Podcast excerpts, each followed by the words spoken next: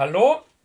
Willkommen hier zur neuen Folge bei meinem Podcast. Und ihr seht schon, ich bin schon in Weihnachtsstimmung, also habe mir jetzt gedacht, ich äh, mache jetzt da passend zur Vorweihnachtszeit gleich auch optisch ein bisschen was, also habe ich mir extra hier besorgt, dass ich jetzt euer Weihnachtsengel bin oder euer Weihnachts ja, euer Weihnachts nicht Weihnachtsmann, aber euer Weihnachtsblock und all diejenigen, die es auf Instagram ja schon gelesen haben, äh, habe ich ja schon das Dezemberprogramm, was Podcast betrifft, rausgehauen. Ähm, ihr wisst ja, aktuell mit den Einlassbestimmungen im Kino äh, und meiner Tätigkeit im Einzelhandel ist es natürlich nicht ganz so leicht, diese 2G Plus zu erfüllen. Ich habe zwar jetzt mitbekommen, dass man auch im Kino vor Ort einen Selbsttest machen kann, den man mitbringen kann oder darf oder soll.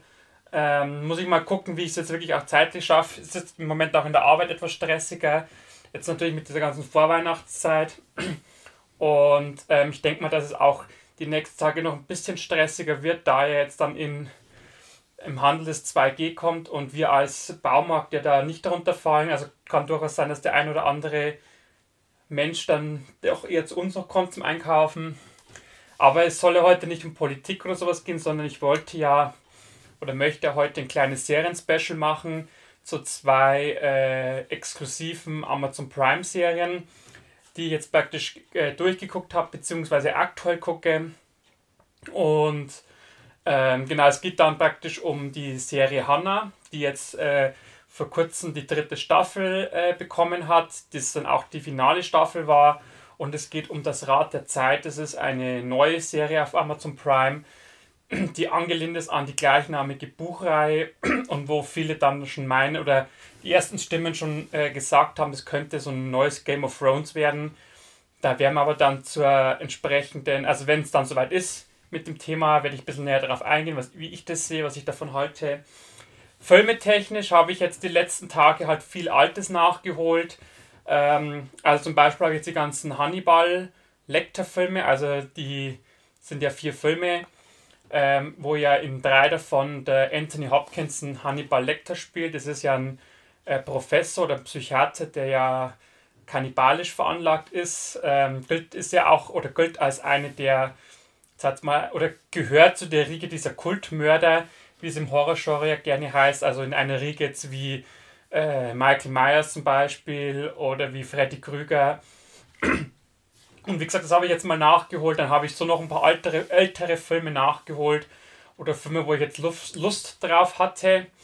Und ich habe es ja gleich beim einer letzten äh, Videos oder Podcasts schon gesagt. Ich habe mir jetzt auch diesen Proxima schicken lassen. Den muss ich jetzt noch gucken. Habe jetzt leider noch keine Zeit dafür gefunden. Ähm, dafür habe ich mir jetzt aber noch einen Film schicken lassen, der jetzt auch die Tage ganz frisch äh, im Heimkino rauskam. Ähm, der lief auch vor, ich glaube, vier oder fünf Wochen ähm, in limitierter Version im Kino. Und zwar ist es dieser Film hier, der heißt A Dark Song. Ist auch ein Horrorfilm. Ich glaube, dass der Film sogar schon ein bisschen älter ist. Ähm, glaube sogar von 2016 oder 17. Ähm, aber jetzt halt erst, weil es halt so ein kleiner Film ist, halt wie gesagt auch nach Deutschland gekommen ist. Ähm, und ähm, der Film wurde gemacht vom Liam Gavins und wird natürlich, ist natürlich klar auf den entsprechenden äh, DVDs oder Blu-rays ist natürlich schon sehr positiv ausgedrückt, dass der Film gut sein soll. Ähm, werde ich auf jeden Fall auch die Tage mal reingucken. Ähm, da hat mich einfach schon das Cover angesprochen. Also das mal hier sieht man es ja, das ist praktisch eine Frau in so einem Art Zirkel mit Kerzen und ein Männer drumherum weiß, was spiegelt ein bisschen. Ähm, und das soll es auch ein bisschen, was ich jetzt so gelesen habe, um Okkultismus gehen. Und da bin ich natürlich immer heiß dabei, wenn es um sowas Übernatürliches oder so alte Riten, Rituale oder solche Mythen geht. Und ähm, wir hatten ja auch jetzt äh, dieses Jahr im Sommer einen Horrorfilm, der ja über, äh, da ging es ein bisschen um dieses Voodoo-Thema. Ähm, wo mir jetzt bloß gerade der Titel nicht einfällt, liegt aber auch daran, weil der Film einfach, sei jetzt mal, mies war. Und ich bin schon sehr gespannt, wie äh, A Dark Song wird. Natürlich auf der Rückseite äh, ist natürlich klar die, ist die Inhaltsangabe, die ist ziemlich ausführlich bei, dieser, bei diesem Film und darunter, wie gesagt, steht halt ähm, noch ein paar Worte zum Film, dass äh, hier steht zum Beispiel die Grenzen zwischen Gut und Böse, richtig und falsch, Himmel und Hölle verwischen zusehends und stetig wächst ein Gefühl des Unbehagens bis zum markerschütternden Finale. Also bin ich auf jeden Fall gespannt, ob das Finale wirklich so krass ist, wie es hier beschrieben wird. Was mich ein bisschen wundert auf der DVD, ich habe jetzt nicht die DVD, da ist kein FSK-Logo drauf, es ist auch die Sachen Wände das ist, was ich auch nicht verstehe. Ich nehme das mal hier kurz raus. Also hier sieht man es praktisch, das ist ein Wände-Ding und das also ein Wände-Cover und das ist zweimal das gleiche. Also entweder haben die das vergessen, äh, das FSK-Logo zu drucken. Ich weiß es auch nicht, ob es auf der Folie drauf war. Das einzige, wo es drauf ist, ist auf der Disk selber. Da sieht man, es ist ein FSK 16. Aber wie gesagt, ich verstehe jetzt nicht, warum die hier ein Wendecover machen, wenn auf dem Cover kein FSK-Logo drauf ist. Also das ist mir etwas suspekt. Ähm, aber wie gesagt, werde ich reingucken, ist ein, ja ein recht kleiner Film. Ähm, und ihr wisst ja, wenn es um solche kleinere Sachen geht, da bin ich natürlich immer auch vorne mit dabei. Äh, wollte ich, wie gesagt, jetzt nur kurz noch mit erwähnt haben, dass ich jetzt noch zwei Sachen, zwei aktuellere Sachen in der Pipeline habe, die jetzt dann die, die nächsten Tage mal geguckt werden. Ich möchte aber erst jetzt mal meine Watchlist auf Prime abarbeiten. Ähm, da habe ich jetzt letztens erst meine ganzen, äh, die letzten Filme der letzten 99 Cent Aktion geschafft. Da habe ich ja, ähm, als diese Aktion war, richtig zugeschlagen. ähm, und das, wie gesagt, habe ich jetzt letztens bearbeitet oder abgearbeitet. Und nebenbei gucke ich auch noch die siebte Staffel von Fear the Walking Dead, die ja jetzt auch, die zwar auch schon länger heraus ist, äh, ich glaube auch schon seit sieben, acht Wochen, wo ja wöchentlich eine neue, neue Folge kommt. Ich bin jetzt bei Folge 3. Habe jetzt dann auch letztens erst die sechste Staffel abgeschlossen. Und wie gesagt, mache jetzt einfach hier so nebenbei sowas jetzt noch. Und da werde ich aber dann im neuen Jahr äh, mal ein kleines Special über die vierte Walking Dead Sache machen. Aber wie gesagt, heute soll es ja um ähm, Hannah und um äh, das Rad der Zeit gehen. Und ich würde mal sagen, legen wir jetzt gleich mal los. Ich muss bloß noch kurz schauen, ob ich noch irgendwas sagen wollte. Ich glaube, an Dingen war es. Also, wenn ihr wissen wollt, was euch im Dezember noch erwartet, einfach bei mir auf Instagram gucken. Ihr wisst ja, ein Abo da lassen ist immer die richtige Wahl.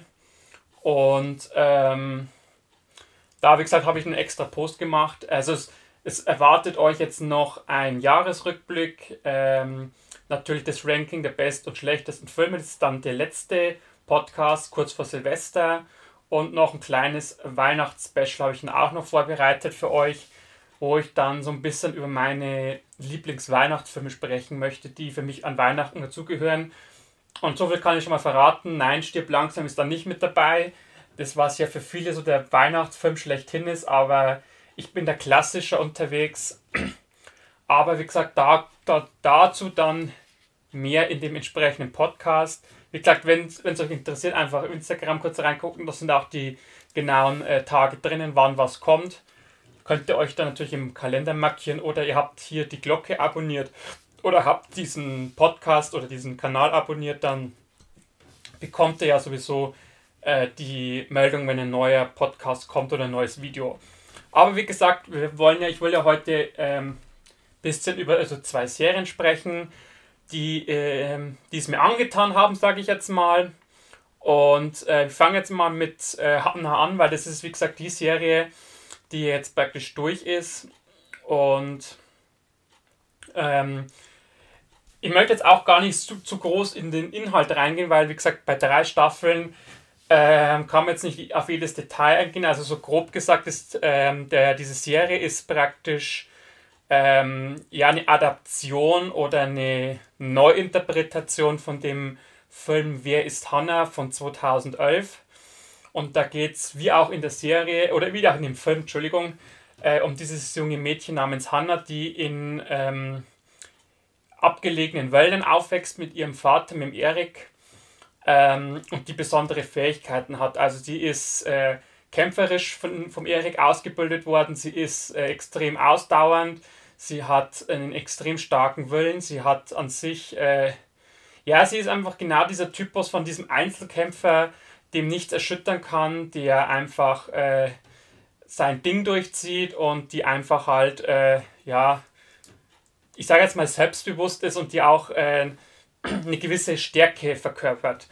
Und ähm, ja, es geht im Prinzip noch darum, es, ähm, es gibt da eine Geheimorganisation, die ist praktisch eine, also eine amerikanische, die nennt sich U-Tracks.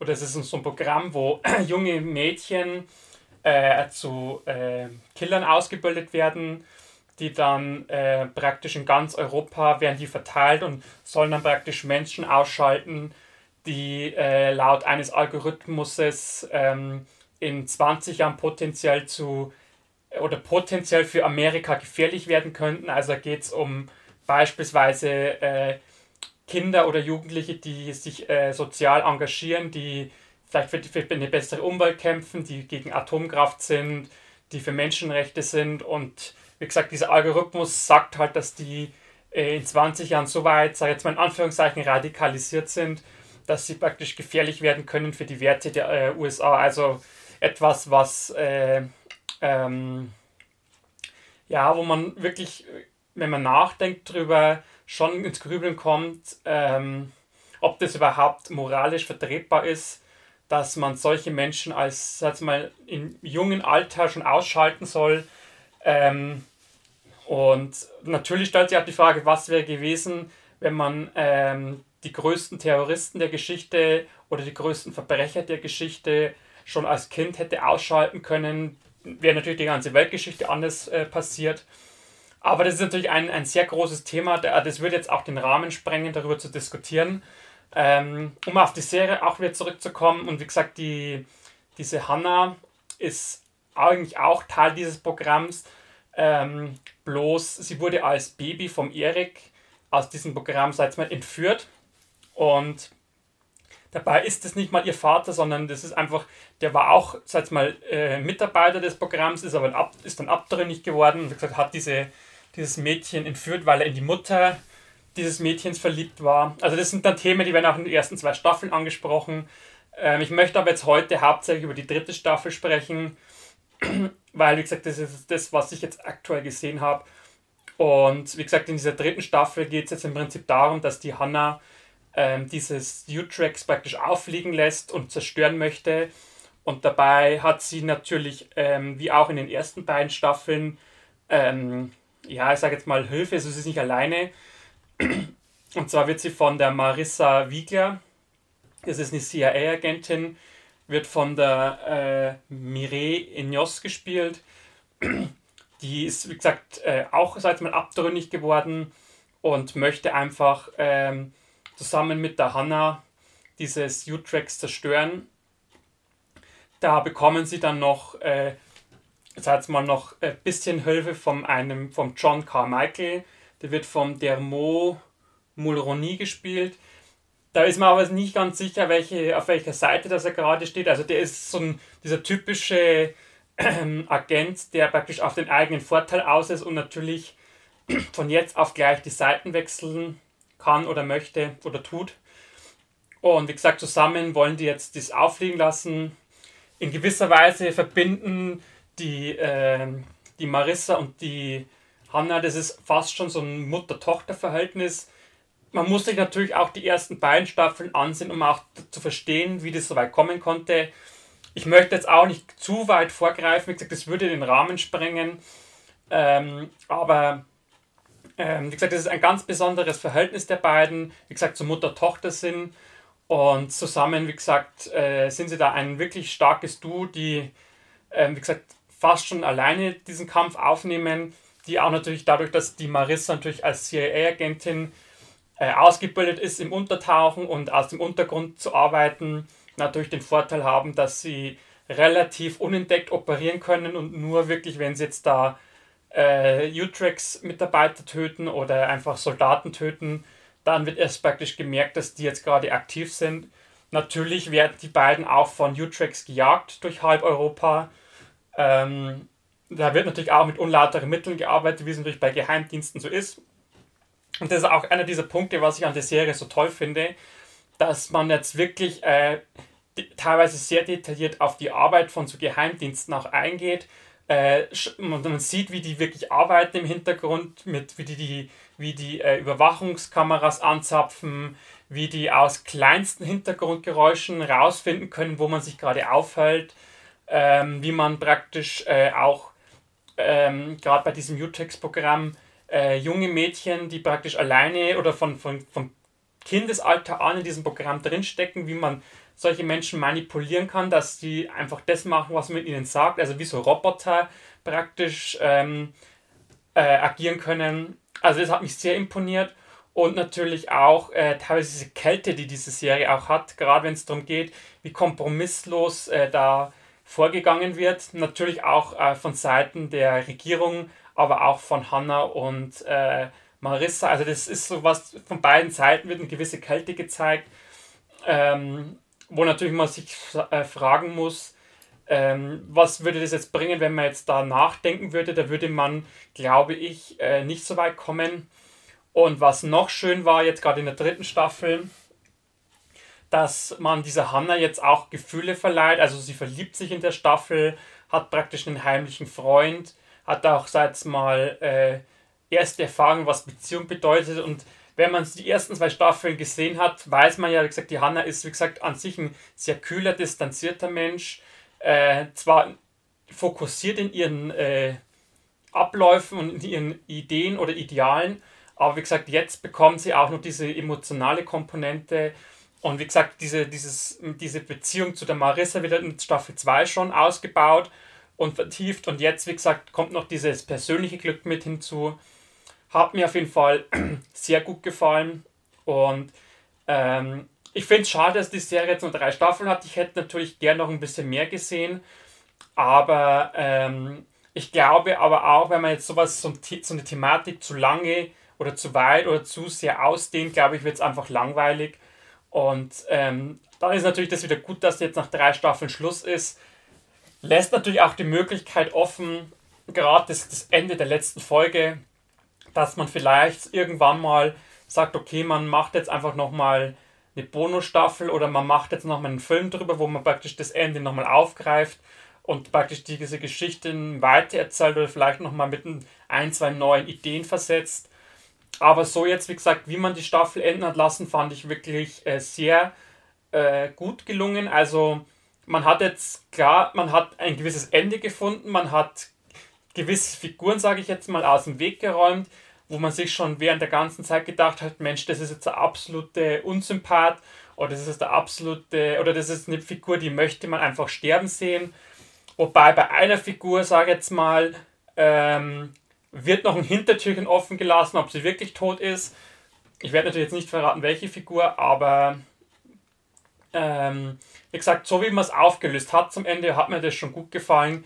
Natürlich ist gerade so in den letzten zwei, drei Folgen der ein oder andere Moment, wo man so ein bisschen über die Stränge geschlagen hat, also wo es mir so ein bisschen zu unrealistisch war, ähm, sei es, weil gewisse, weil die Soldaten zu schnell vor Ort waren, weil einfach äh, die, ganzen, die ganzen Abläufe fand ich ein bisschen unrealistisch oder ein bisschen zu, zu sehr gewollt dargestellt, aber ansonsten ähm, war jetzt, wie gesagt, die dritte Staffel wieder ein Highlight. Die hatte ja jetzt nur sechs Folgen. Ich glaube, die ersten beiden hatten jeweils acht Folgen, glaube ich, wenn ich mich recht erinnere, oder zehn Folgen. Ähm, aber wie gesagt, der Abschluss äh, war gut. Auch ähm, die Hauptdarstellerin, die Esme Creed Miles, die die Hannah verkörpert hat, hat hier wieder exzellent gespielt. Also während der ganzen Serie konnte ich mich super mit der Hannah identifizieren. Also sie war für mich einfach authentisch, sie war für mich äh, ausdrucksstark, sie war für mich, äh, hat für mich einfach wirklich dieses Bild dieser Einzelkämpferin symbolisiert, die praktisch jetzt hier etwas zerstören möchte, wo sie meint, dass es Unrecht ist.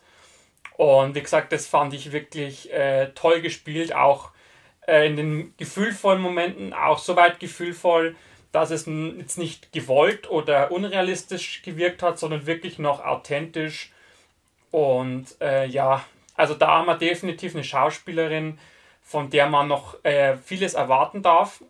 Ich hoffe natürlich auch mal auf ein, zwei Kinofilme mit ihr, ähm, mal zu sehen, wie sie in so einem Film agiert. Und wie gesagt, ich wäre auch jetzt nicht äh, traurig, wenn es, wie gesagt, vielleicht zu dieser Serie noch irgendwann mal noch ähm, eine Fortsetzung gibt. Wie gesagt, kann auch gerne erst in zwei, drei Jahren sein, einfach so ein bisschen Zeit vergehen zu lassen. Ähm, und würde jetzt schon sagen, so nach Abschluss der Serie ähm, bin ich schon so bei 8, also wenn ich jetzt in die, in die Wertung übergehe, schon bei 8 von 10 Punkten. Also die Serie war schon ziemlich äh, gut gemacht, ähm, hatte wirklich viele starke Momente drin, ähm, hat natürlich das, was jetzt der Film Wer ist Hannah, also viele Elemente sind ja übernommen worden, ein paar waren, sind geändert worden, aber so der Grundstock ist ja der gleiche geblieben. Und ähm, also wie gesagt, was man daraus gemacht hat, ich fand schon gut, dass man gesagt so ein bisschen, also dass man halt wirklich phasenweise sehr ins Detail gegangen ist, dass man wirklich auch die Umrisse beleuchtet hat. Das, was ein Film gar nicht schafft, auf eineinhalb, zwei Stunden, das so zu beleuchten, auch die Figuren so zu zeichnen, wie es jetzt eine Serie schafft. Und ähm, wie gesagt, das war für mich schon der ausschlaggebende Punkt, dass ich jetzt euch diese Serie auch so vom Herzen empfehlen kann. Alle, die äh, Prime haben, ähm, können sich da mal reingucken oder mal durchgucken. Und wie gesagt, es ist eine tolle Serie gewesen. Ich hatte Spaß und es war mir auch ein Anliegen, ähm, diese dritte Staffel jetzt dann auch durchzugucken. Da war es dann auch so, dass alle Folgen auf einmal kamen. Also da hätte man, oder konnte man so einen Staffelmarathon machen. Und ähm, ja, also wie gesagt, mein absoluter Tipp für euch jetzt gerade auch über die Feiertage vielleicht. Ähm, einfach mal reingucken, Genauso wie man auch zur nächsten Serie noch reingucken kann. Das ist jetzt ähm, das Rad der Zeit. Die ist jetzt, wie gesagt, vor kurzem bei Prime äh, neu gestartet. Zu Beginn gab es gleich drei Folgen am Stück. Und jetzt kommt praktisch immer jeden Freitag eine neue Folge. Und ist, wie gesagt, auch eine, eine von Amazon Studios produzierte in Zusammenarbeit mit äh, Sony Pictures Television. Also da haben sich praktisch die Amazon Studios und die, ähm, die Fernsehsparte von Sony zusammengetan, um eine ähm, um diese gleichnamige Buchreihe vom Robert, Robert äh, Jordan zu verfilmen. Und man hat in der Hauptrolle eine sehr, sehr bekannte Schauspielerin gecastet, und zwar die Rosamund Pike, kennt man ja zum Beispiel auch ähm, Zuletzt war sie in der Titelrolle von Marie Curie zu sehen, also hat sie die titelgebende äh, Dame gespielt. Ist ja für alle, die es nicht wissen, eine der bekanntesten Wissenschaftlerinnen der Geschichte. Äh, hat ja praktisch zum Beispiel das Radon oder die Radioaktivität mitentdeckt. Und wie gesagt, hier spielt sie die, ich sage jetzt mal wirklich die Hauptrolle, wobei natürlich die, die Figuren in diesem oder in dieser Serie doch oder die, die Last schon auf mehrere Schultern verteilt ist. Äh, Im Groben geht es um eine mystische Zauberwelt, sage ich jetzt mal, die so thematisch ins Mittelalter angelehnt ist. Ähm, natürlich auch so dieses Fantasy-Element mit drin hat. Ähm, und ähm, ich würde sagen, zeitlich, wie gesagt, ich habe es ja am Anfang schon erwähnt, äh, wird ja oftmals als neues Game of Thrones bezeichnet. Ähm, ich würde schon sagen, es spielt in einer ähnlichen Zeit wie Game of Thrones. Man erkennt auch einige Elemente wieder. Und es geht im Prinzip ähm, um, ja, so eine Art Krieg, würde ich jetzt mal sagen, ähm, zwischen äh, Hexen und ähm, einem gewissen Drachen spielt eine Rolle oder ein wiedererwachender Drache. Und ähm, ich möchte auch die Story gar nicht so weit vorgreifen, ähm, damit ihr ja Lust habt, die euch die Serie anzugucken. Ähm, aktuell sind jetzt fünf Folgen veröffentlicht. Ähm, die Serie wurde auch schon um eine zweite Staffel verlängert. Und wie gesagt, Hauptrolle ist die Rosamund Pike, die spielt hier die Moraine. Das ist eine spezielle Hexe oder eine spezielle Zauberin, ähm, davon gibt es mehrere, die sind auch eingeteilt oder sind auch äh, farblich unterschieden. Es gibt weiße Hexen, es gibt rote Hexen, es gibt, glaube ich, sogar grüne Hexen noch. Ähm, dann gibt es noch ähm, die Zweifler, das sind äh, ganz in weiß gekleidete, sag jetzt mal, Glaubenskrieger, würde ich es jetzt mal bezeichnen. die durchs Land ziehen und äh, ihre eigenen Ziele verfolgen, die sagen, sie sind vom Licht geleitet. Also Licht spielt auch in dieser Serie eine große Rolle.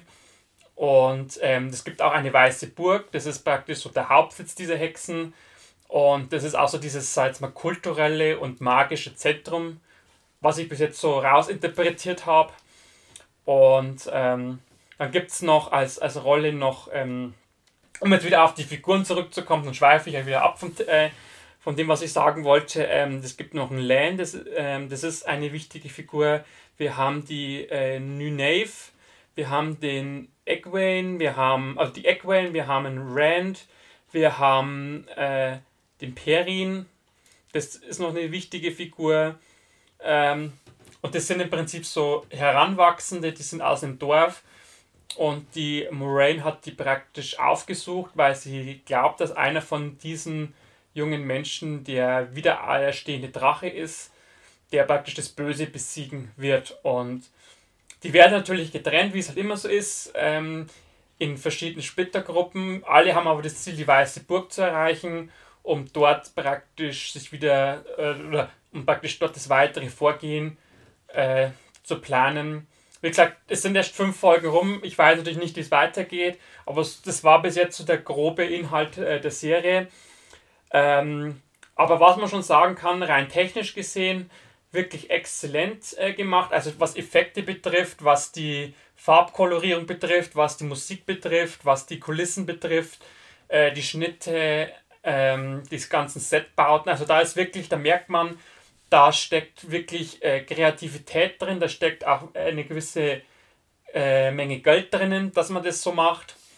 Äh, man merkt auch, ich kann jetzt natürlich nicht sagen, weil ich kenne das Buch jetzt nicht oder die Bücher nicht, wie weit man am Original dran ist, aber ähm, die Serie hat mich jetzt schon neugierig gemacht, so nach den ersten zwei, drei Folgen. Und ich würde jetzt mal sagen, ähm, man hat, wie gesagt, Ansätze von Game of Thrones. Bis jetzt würde ich jetzt sagen, es ist noch nicht zu 100% ein Game of Thrones Nachfolger. Aber was er nicht ist, kann er noch werden, äh, wissen wir ja. Aber ähm, was, wie gesagt, was ich bis jetzt gesehen habe, hat mich das schon, wie gesagt, rein vom Technischen her schon überzeugt. Ähm, natürlich auch schauspielerisch. Ich meine, die Rosamund Pike, ähm, das ist, die ist zwar auch erst Anfang 40, aber hat schon recht äh, ordentliche Rollen gespielt und ähm, ich finde sie auch in einem oder anderen Moment so ein bisschen zurückhaltend. Ich weiß jetzt nicht, ob das gewollt ist, dass jetzt hier nicht volle Kanne ausspielt. Ich glaube aber auch, dass sie vom Wesen her jetzt nicht die Schauspielerin ist, die jetzt halt absolut im Mittelpunkt stehen möchte. Also selbst bei Marie Curie damals, obwohl sie ja wirklich die prägnanteste Figur war, hatte man immer so das Gefühl, das ist ein sehr zurückhaltender Mensch, eine äh, etwas ruhigere Frau. Und das zeigt auch in dieser Serie als Moraine, ähm, dass jetzt, gesagt, also ich sage jetzt mal mit einer, äh, zum Beispiel mit einer Scarlett Johansson, die ja in manchen Sp äh, Filmen ja wirklich äh, extrem präsent ist, kann man es jetzt nicht vergleichen. Aber sie, sie strahlt trotzdem halt natürlich eine gewisse Routine aus, aufgrund ihrer Erfahrung. Sie strahlt eine Überzeugungskraft aus. Man nimmt ihr ihre Rolle auch ab, so als äh, nachdenkliche, weise Hexe oder Zauberin. Und ähm, ja, also da ist definitiv äh, bei mir Lust auf mehr da. Und ähm, ich würde, wie gesagt, schon äh, so als, als Fazit der ersten fünf Folgen sagen, äh, wir haben hier eine Serie, die definitiv Potenzial hat, äh, auch noch in, dass man in zehn Jahren darüber spricht ist natürlich auch die Frage, auf wie viele Staffeln das ausgedehnt wird. Wenn natürlich in zehn Jahren die, die elfte Staffel läuft, dann muss man ja darüber reden. Aber ähm, wie gesagt, rein vom Technischen her äh, wirklich eine, eine tolle Serie. Also da merkt man, wie gesagt, wirklich, das ist kein, nicht dieses klassische Streaming-Gedöns äh, oder dieses klassische, dieser klassische Streaming-Content, sondern es ist schon wirklich äh, was, wo man äh, auch wirklich was reingesteckt hat und da, wie gesagt, wird definitiv oder bin ich der Überzeugung, die nächsten Folgen werden auch ähm, genauso gut werden. Wie gesagt, technisch kann man wirklich nichts sagen. Wie gesagt, Geschichte technisch, ich, ich kenne die Bücher nicht, ich weiß nicht, wie es Geschichten oder storytechnisch weitergeht. Aber ähm, ich denke mal, äh, für, für einen Freitagabend, die Folgen gehen immer so eine knappe Stunde, teilweise auch mal nur 50 Minuten. Da hat man auf jeden Fall immer mal Zeit, äh, am Freitag oder Samstag eine Stunde, dass man das anguckt.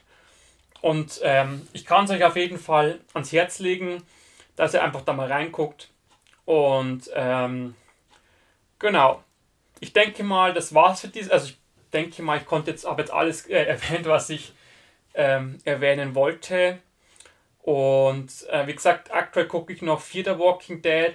Da muss ich aber jetzt schon sagen, um es jetzt abschließend noch, weil wir ja gerade bei Serien sind, da zum Beispiel, das ist, das ist jetzt zum Beispiel ein Beispiel, wo man sieht, was passiert, wenn man eine, eine Thematik zu lang ausdehnt. Also, ohne jetzt groß zu spoilern, ähm, in Ende der sechsten Staffel wurde eine Atombombe gezündet. Also, das glaube ich sagt schon alles, wenn man die Atombombe auspacken muss, um irgendwie wieder Kreativität reinzubringen.